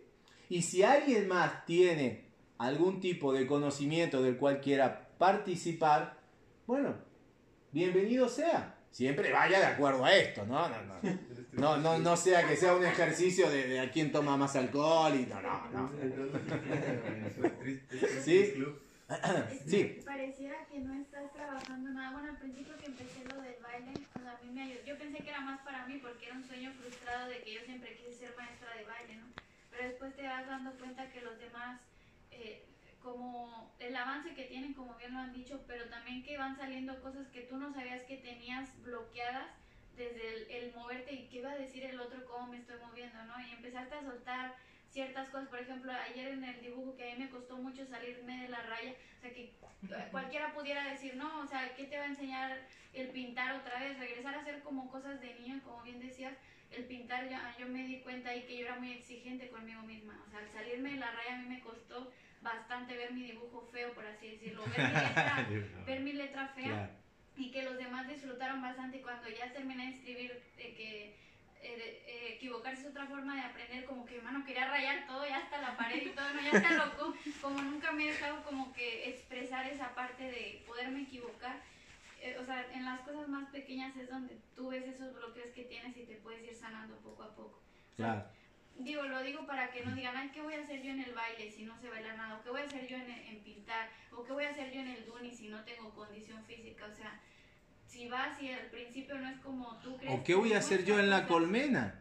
Así. Ah, también. ¿Qué voy a hacer yo en la vida? Claro. Sí, es lo mismo. Sí la vieron con la desbrozadora, sí la vieron con, con, con el machete, en el pozo. ¿eh? Todo podemos todo. Yo quiero ir al pozo. También Ah, Sí, claro, ahí está. Ahí está esperando a todo aquel que quiera meterse. Yo, yo quiero compartir algo de, o sea, de la razón por la que eh, decidí retomarlo del taller, porque antes lo había hecho de forma breve, pero de repente me di cuenta de que, o sea, que en mi vida ya estaba integrada la parte de, de bailar, o sea, que Yanni eh, con su constancia más que nada logró que pudiera yo apreciar su música, su mundo, o sea, ya poder yo sentir lo que es, ah, ok, esta canción se baila así, o, o saber que voy a ir a cierto lugar y, y pensar, va a haber música, vamos a bailar, o sea, y saber que toda esa parte de, de mi vida no estaba antes, y después de, de haber estado yendo y, y de con nuestros pininos, y en la, en la medida en la que pudimos poder tener eso integrado, dije, no manches, o sea, nos transmitió su amor por, por lo que hacía, ¿no? Y lo Claro. podemos vivir de la misma forma ahora. Excelente, excelente. Y Por- está expandiendo su alma. Claro, Sí. porque uno dice, bueno, lo voy a hacer para ayudar a los demás. No, no, no.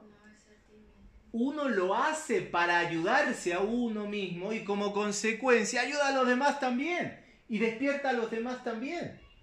¿Cuánto has avanzado tú, Yanni, en tus bailes y en tu canto? ¿Y cuánto has avanzado y, y liberado? Mucho. Por ende, también permitió que otros avancen y se liberen también. ¿Sí? Estas charlas que nosotros damos aquí, estas reuniones, todo esto que venimos teniendo, no lo hacemos por los otros. No lo hacemos por cada uno de ustedes. No, se hace por uno. Y como consecuencia, todos ustedes también están avanzando. ¿Sí ven qué fantástico es esto? Que el amor no es en detrimento de uno. El verdadero amor es enriquecerse uno, avanzar uno y los demás también. Es que esa es la Les produce eso. Cuando ya tienes tú integrada toda la voluntad, ya se convierte en la grande y es cuando puedes ayudar a los demás. Exacto. Es el proceso. Exacto. Al principio uno tiene que esforzarse. Uno decide algo positivo, expansivo, creativo y tiene que disciplinarse y tiene que trabajar y tiene que eh, empezar y lanzarse, como nos ha costado a todos, como me ha costado a mí. Pero luego, luego ya no es esfuerzo, ya no es trabajo. Luego se va dando y se va facilitando y se va encaminando todo y uno lo disfruta y goza y sigue avanzando ya ni sin esfuerzo. ¿Por qué? Porque ya te tomó la voluntad divina. Ay, yo quiero. Bueno, esfuérzate Faltes- primero. No faltes aquí a las actividades oh, Muy bien, gracias. Lulu. Hasta ahora no ha faltado nunca. ¿Qué? Tú nunca Ah, faltaste. no, Pues no. decirte. Claro, tiene tres martes, pero bueno, no ha faltado nunca. Ah, sí, porque viene que como dos años, hace dos años, tres años, cuando regresó. Tres veces. Luego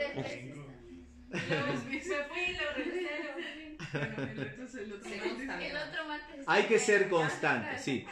Sí, hay que ser constante y, y cuando uno va en dirección hacia estas cosas trascendentales, el espíritu te toma. Te toma el espíritu y es maravilloso cuando eso sucede.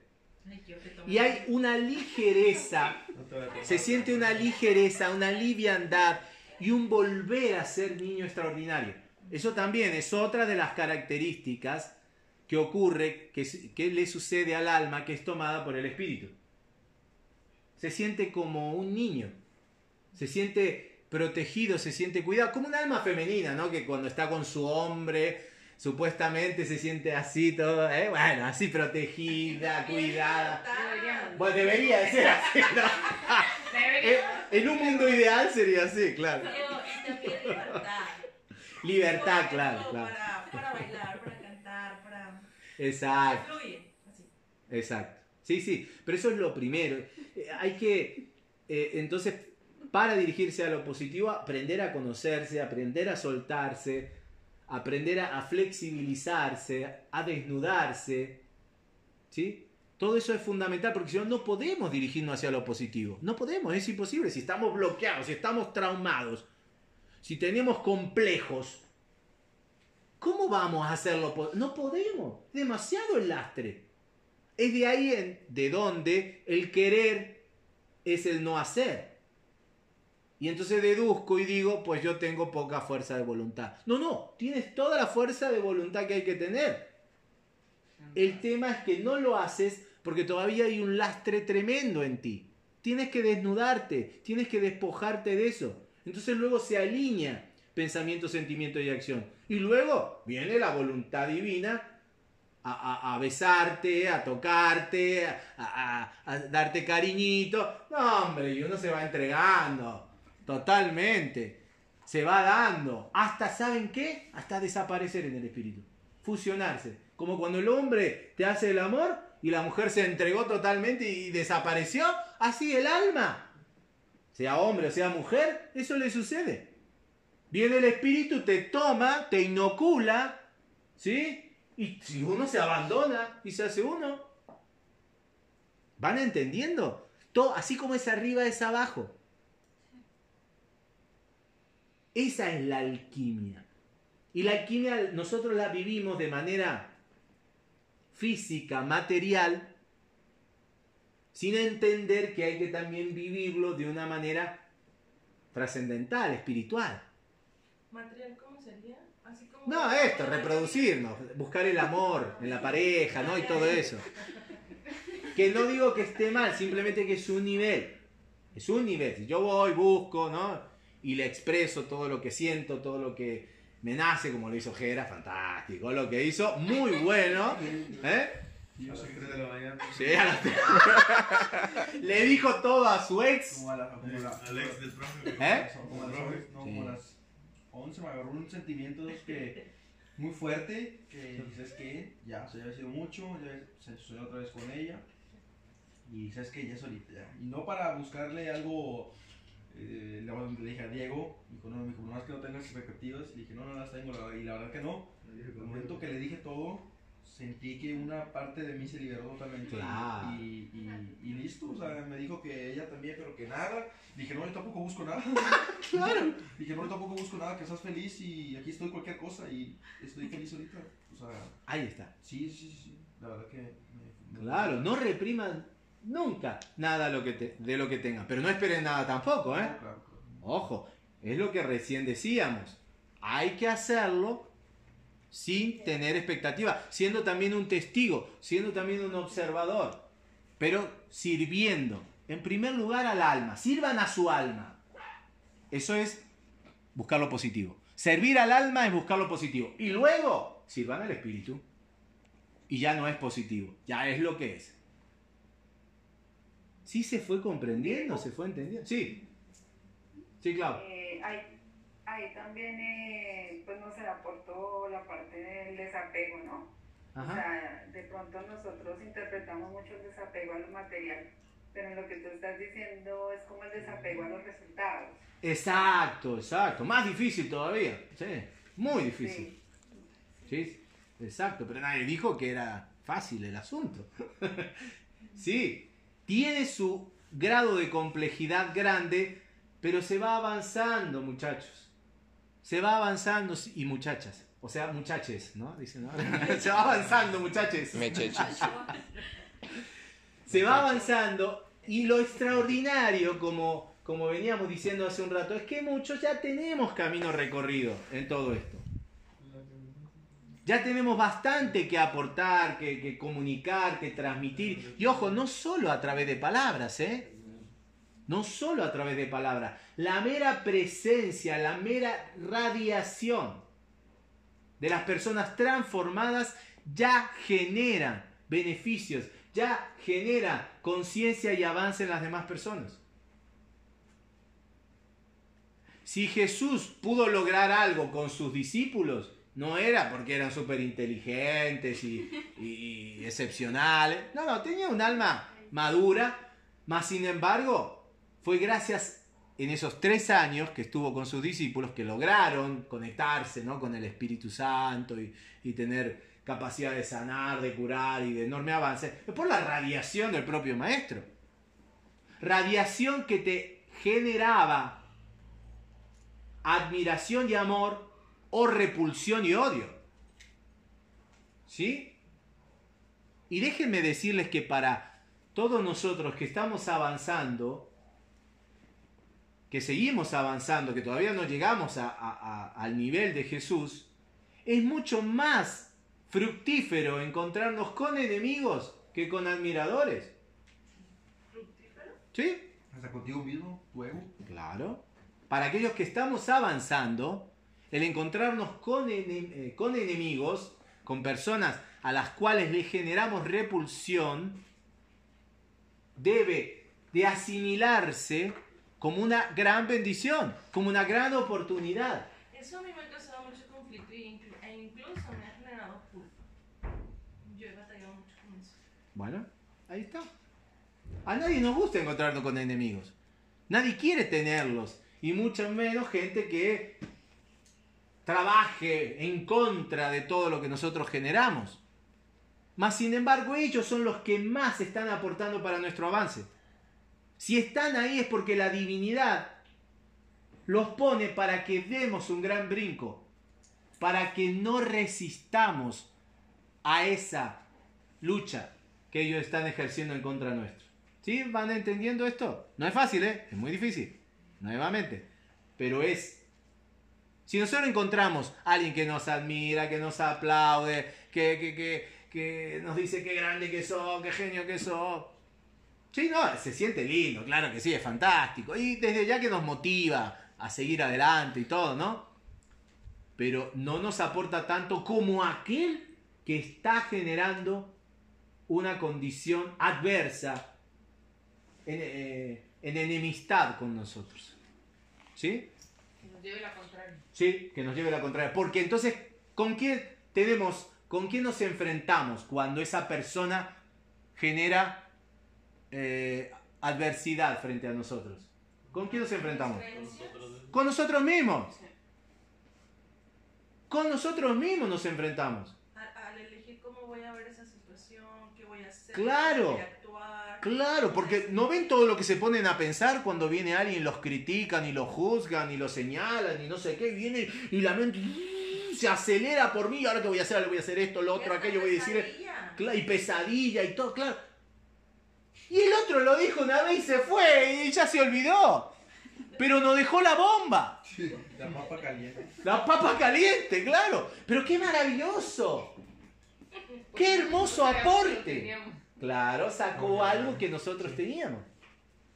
Entonces, desde esa perspectiva, para nosotros hay una enorme oportunidad entonces de superar, de soltar, de liberarnos de todo eso.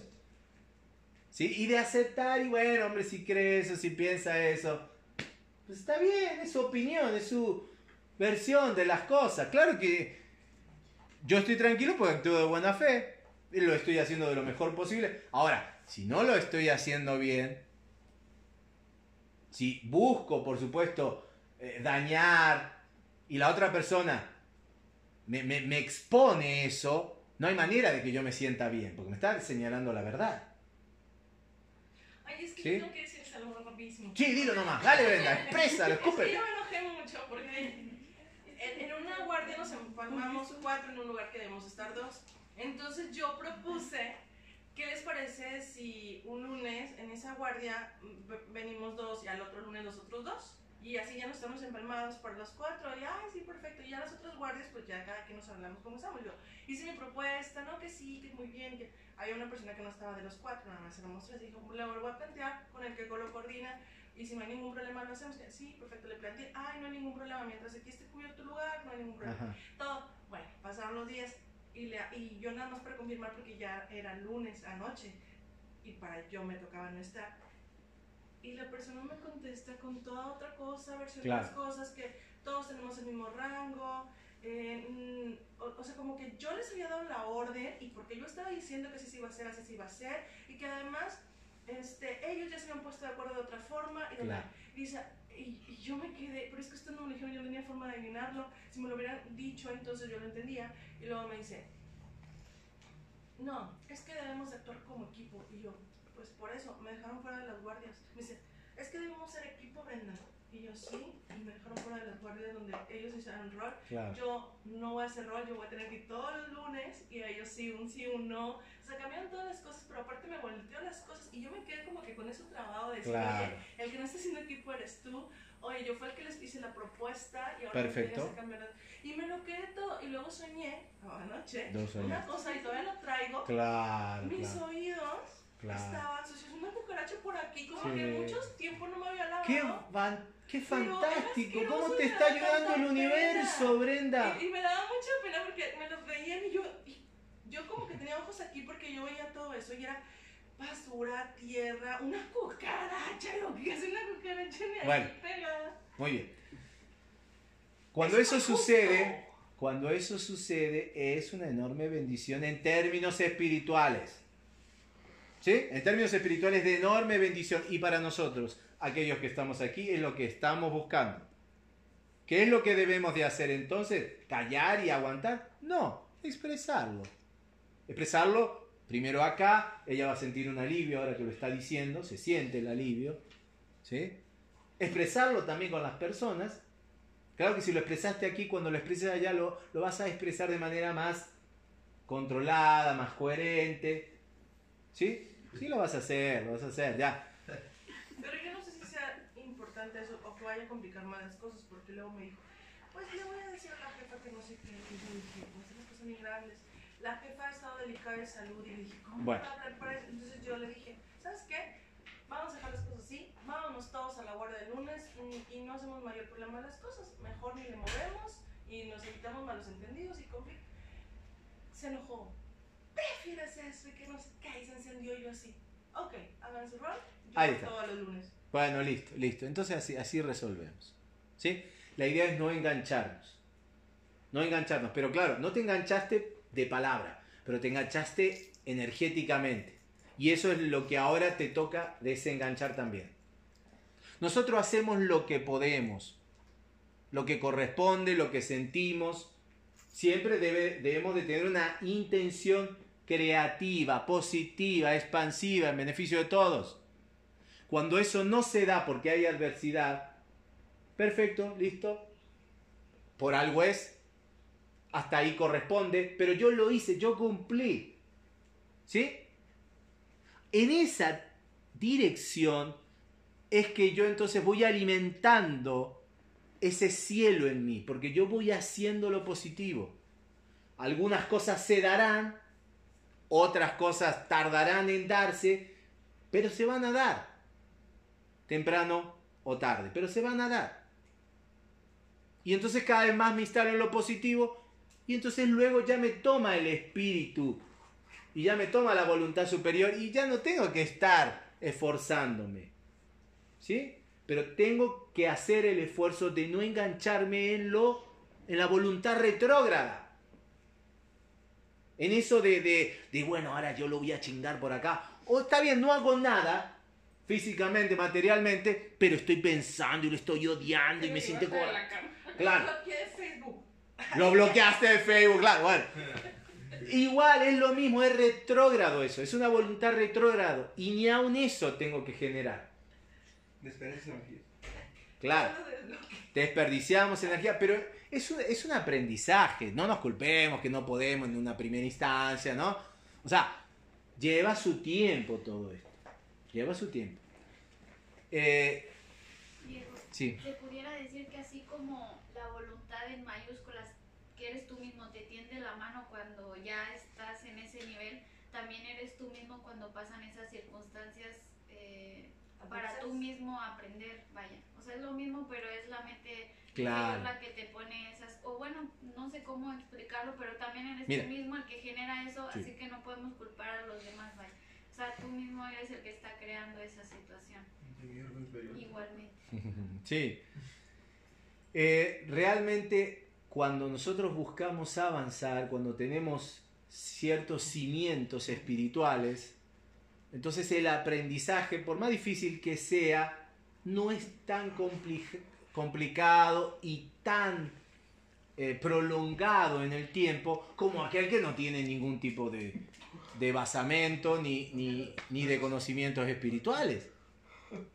¿Sí? El que ni siquiera esté interesado en crecer, en avanzar o en trabajar espiritualmente, o sea, más del 90% de la población mundial, ¿sí? Realmente. Entonces, recibe las enseñanzas, recibe las lecciones de adversidad, de dificultad, de enfermedad, de un montón de, de- de- situaciones kármicas, y resulta que cada vez se entierra más, cada vez se sumerge más, cada vez se densifica más. Sí, sí, Gastón. Eh, yo puedo puedo leer algo cortito que leí en un libro Sí, claro. y, y me sirvió mucho, capaz que a Brenda le sirve. Ok. Dice así, a medida que avances en el camino, a medida que avances en el camino de la luz, encontrarás que la manera más fácil de saltar un inconveniente es la de darle la espalda a la cosa y olvidarse de ella. Claro, sí, exacto. Mira, está mal olvidarse porque olvidarse no se puede uno olvidar. ¿Sí? Siempre va a estar presente. Pero no engancharse en eso. A eso significa olvidarse, Es ¿sí? más como lo de la gran obra del manto de la indiferencia. ¿no? Ah, no ser indiferente a eso. Olvidar no, porque no podemos olvidar. Si alguien viene, es más, hasta es malo olvidar. Porque si alguien viene y te da un, garret, un garratón, no, ¿cómo se llama? Un Garrotazo. garrotazo, eso quería. Un garrotón, bueno. Bueno, si alguien va y te da un garrotazo y, y luego resulta que te olvidas que te dio el garrotazo y otra vez pones la cabeza y otra vez y otra vez. No, no. Si te golpea, bueno, no guardes rencor, pero no te aproximes mucho a esa persona. Desde ya. No, no hay coraje, no hay rencor, no le voy a regresar el golpe, pero no me voy a aproximar. Y eso es gracias a que no me olvido. Porque si me olvido, otra vez estoy ahí. ¿Sí? O sea, eso es más, completo, pero lo que quiere decir es ser indiferente, claro. De ser indiferente, sí, sin ningún lugar a duda, no tenemos que engancharnos. Ahora, para ir terminando esto de la... Sí, sí, Claudia. A veces no, no sucede que, digamos, hay cosas que nosotros por, por karma o por, por evolución debemos eh, vivir y debemos evolucionar en eso, o sea, digamos, por decir algo, superar ese tipo de cosas, porque no, o sea, ningún universo no nos sigue mandando eso hasta que aprendamos esa lección y cada vez lo hace más fuerte para que lo superemos, para Bueno. que lo Mire. transmutemos. Realmente no es necesario pasar por el dolor y el sufrimiento. Ninguna de las lecciones que nosotros nos toca aprender debiéramos de pasar por ahí. Eso no es una regla, no es una ley que a huevo tienes que sufrir, tienes que chingarte, ¿sí? Tienes que padecer y entonces para recién aprender. No, no, ese no es el único camino. Es más, ni siquiera es garantía de que vayamos a aprender. Lo más seguro es que no aprendamos. Es más, mira, la realidad es esa. Lo más seguro es que no aprendamos. ¿Y cómo hacemos para agarrar? Ah, bueno, ahí está la pregunta. ¿Cómo hacemos para agarrar otro camino? Conciencia, discernimiento. ¿Y dónde agarro la- ¿Sí? Conciencia, discernimiento, observación, sentido común, deducción. No sé cómo decirlo. Despierten, muchachos. Nada más. Basta. Abran los ojos, dense cuenta. ¿Sí? de la nube de pedo. Sa- salgan de la nube de pedo, claro, es eso. Dejen, dejemos de estar dormidos. Ese es el camino. Entonces, cuando despertamos a que el sendero y el camino de, de- de- ser atropellado, de ser egoísta, de, querer imponer, de violentar, de juzgar, de criticar.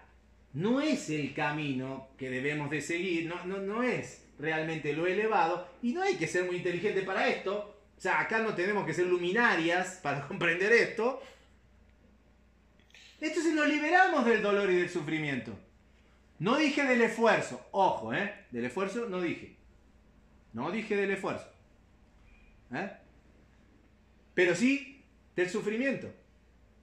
Fíjese si Tlali va a venir ahora y se le ponchó la llanta. ¿Sí? No es casualidad. Pasa este tipo de cosas. Generalmente. Ya nos ha pasado aquí. Muchas veces hemos tenido esta historia, ¿no? Y dijo que no iba a poder venir porque se le ponchó la llanta. Ah, bueno, perfecto. Está bien. ¿Ah, ¿No? Y aquí está. Y vino a pesar de que se le ponchó la llanta. Bueno, hizo ella un esfuerzo a pesar de la dificultad. Un esfuerzo a pesar de la dificultad. Ese esfuerzo a pesar de la dificultad le ha ganado a ella, le ha permitido a ella escuchar esto que estamos nosotros desarrollando. Eso es hacer Dharma. Y el Dharma te libera del karma.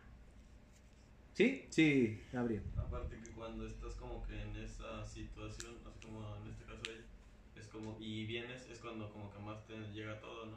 Claro. Ahora dirá, dirán, diremos todos, ¿no? Qué mala suerte que Citlali se le ponchó la llanta y, antes de venir acá. ¿Y si no fue buena suerte? Por justamente lo que dice Gabriel, que al haber superado esa adversidad y haber demostrado que es capaz, más allá de la dificultad, salir adelante, ¿no es mucho más enriquecedor lo que haya obtenido aquí? ¿No es mucho más valioso todo lo que se haya generado aquí para ella? Claro que sí. Y aparte del aprendizaje. Claro. Como por ejemplo tu caso de que viajabas para ir con el maestro. Ah, exacto. Eso también lo hace más enriquecedor. Pero desde ya, por supuesto, yo agradezco todo el esfuerzo que tenía para ir tres horas de ida, tres horas de vuelta, para estar dos horas. Y cumplir con mis mensualidades y, y un montón de cosas que tenía que hacer. Y ni me pelaba, ¿eh? No es como yo que los atiendo. No, él ni me pelaba. Dos veces hablé en 10 años, dos veces hablé con él personalmente. que Dos, tres preguntas de cinco minutos, listo. Adiós. Y un año de prueba. O sea que habría Ah. Y un año yo iba y venía y no lo podía ver. Un año de prueba. ¿Sí? Es como si ahora que, que llegó Lulu, bueno, Lulu ya me conocía, ¿no? Pero, no, bueno, acá todos me conocían. ¿Quién? Yo no te conozco. Brenda. Bueno, Brenda, ¿no? Corrido. Que antes de, de entrar acá le hubiera dicho, sí, perfecto, vente, pero sabes que vas a estar un año ahí afuera. No, no, ni siquiera te digo. Cuando vienes, ni me ves a mí. Gabriel, dile a Brenda que me espere, que espere ahí. Y que solo escuche la charla desde ahí afuera. Bueno, así estuve un año. Como los océanos. ¿Cómo los enseño? Claro. A que no distraiga. Así estuve, estuve un año, hacía tres horas de ida, tres horas de vuelta, escuchando al maestro sin poder verlo. Un año hasta que... Hizo como, Sí, como los esenios, como los te dejó un año afuera. sí, sí, sí, totalmente. Fui el único, el resto no, ¿eh? Ninguno de los otros, los otros pasaban, llegaban y entraban, yo no. Afuera. Ni me cuestioné, ¿eh? Fíjense qué increíble. Yo no me cuestioné, yo me sentía bendecido de estar ahí. Me valía madre si no me atendía. Me valía, yo sabía que ese era mi lugar y punto. Y se acabó la historia. Desde un principio lo tuve bien en claro. Eso sí, no puedo yo decirles que, que no, no, porque lo tuve bien en claro. Porque era, eh, ¿qué cosa mejor había que hacer en este mundo? Nomás lo veías cuando cobraba la renta. No, ni siquiera se lo daba a, el dinero se lo daba a una chica ahí. No, no, no lo veía el maestro. No, lo veía. Pero no me importaba. ¿Ustedes creen que me importaba? Yo estaba enriqueciendo mi alma, estaba despertando. Estaba eh, leyendo cosas, escuchando grabaciones viejas, escuchándolo cuando daba las charlas desde afuera. Yo con eso me sentía más que satisfecho. Y luego se fue dando una cosa y la otra. Y claro que puedo decirles a todos ustedes que el que más ha aprovechado toda la enseñanza que él dio Y el que más ha avanzado hasta el día de hoy, de los que conozco, de los que me he enterado por ahí, he sido yo sin ningún lugar a duda. Y fue el que más le costó, el que de más lejos venía. Y el que estuvo un año afuera, sí, sí, no sé por qué me tocó así. No tengo ni la más pálida idea. Yo creo que ni siquiera el maestro sabía. No, no, ni siquiera el maestro sabía. Estoy seguro de eso. No sabía, simplemente sentía eso y actuaba de acuerdo a eso. Y bueno, por eso mismo, cuando algo cuesta, genera méritos, genera dharma. Y entonces el karma que uno trae consigo empieza a disiparse. ¿Qué pasó con Milarepa? ¿Han oído, han oído hablar del maestro Milarepa? ¿Sí? Y de su maestro... Ay, no me acuerdo, a ver, maestro... Dar... No me acuerdo. Pero Milarepa era el, el estudiante. Milarepa era un mago negro. Ahí lo pueden buscar, se pueden informar un poquito. Y entonces un día descubrió a un maestro que resultó ser muy poderoso. Pero claro, este no era negro, ¿no? Y el mago negro se dio cuenta, Milarepa se dio cuenta. Ricky, si, si ves por ahí, eh, el maestro de, de Milarepa, tantas veces hemos hablado. Marpa. Marpa, Marpa, perfecto, gracias. Sí. Si lo pasa, le pregunté a Ricky porque muchas veces le, le- le he contado esto, ¿no? Marpa, cuando eh, vio a Milarepa, dudó, claro, en, en tomarlo como discípulo, porque cualquier maestro sabe que cuando recibe a alguien, bueno, indudablemente es una responsabilidad grande, y uno mismo puede dificultarse tremendamente el camino. Y entonces Marpa dijo, bueno, perfecto, vamos a ver, yo te puedo aceptar como discípulo, pero primero quiero que me hagas una casa de piedra allá en la cima de la montaña, de tales dimensiones, pero las piedras tienen que ser llevadas desde aquí abajo. ¿Una casa allá? Sí, sí, sí. Y no me preguntes ni me cuestiones nada si quieres ser mi discípulo. Sí, sí, está bien, Marpa, perfecto. Y entonces ahí Milarepa subía a las piedras y las ponía y bajaba y agarraba otra y se esforzaba y la volvía a subir y así tal, subía y bajaba y subía todo roto, todo adolorido, todo lleno de llagas por todos lados hasta que terminó la casa. Llamó a su maestro Marpa, Marpa, ya terminé la casa, ahora sí puedo ser tu discípulo. Subió Marpa, observó la casa, la vio y dijo, no, acá no es exactamente. Es allá. Así que todas estas piedras me las mueves y las pones allá. No, pero ¿cómo? Si quieres ser mi discípulo, no, vete. Ah, piedra por piedra tuvo que agarrar y ponerla y volverla a llevar así y ponerla allá. Cuando las vio Marpa a la casa, ya después de que haya terminado todo cansado, todo agobiado, todo destruido, habían pasado no solo días, semanas, sino meses.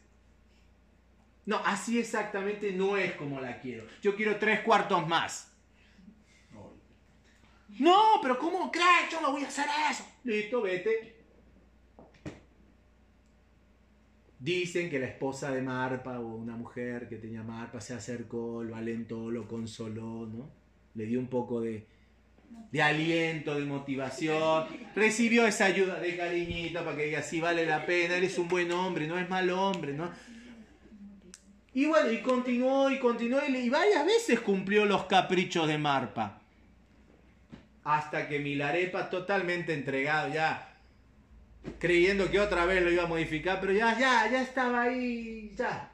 No quería otro camino, entonces le dijo su maestro, ahora sí, vente, te voy a enseñar todo. ¿Sí? Y ustedes dirán, ¿por qué lo hizo? ¿Por qué lo hizo? Ni siquiera le importaba la casa. Desde ya, no era la casa. Quería ver su interés. Mucho más que eso. No era solo su interés. Su- su- sus egos. Claro, sus egos, su karma, limpieza de karma. Totalmente. Y además, no solo limpieza de karma, sino es que esté totalmente desposeído de toda vanidad. Vayas a picarle al pozo. Claro, de todo orgullo, de toda soberbia. Sí. Claro. ¿Para qué? Para que entonces pudiera realmente avanzar y el karma no le obstaculizara ni le interrumpiera el camino. Y después Miladepa se transformó en un grandísimo maestro. Pero eso fue gracias al inicio. Por eso a veces me llegan a mí con las excusas peregrinas, ¿no? De, no, es que no puedo ahora por esto. Yo, sí, está bien, no, tienes razón. claro. Atiende tus asuntos. Ya ve viendo cómo lo... y está bien. Creo que está hablando Pedro. Ah, Pero no, no se entiende, Alberto. Mejor que la Ah, pero- no, no se entiende. Si quieres puedes escribirlo en el grupo.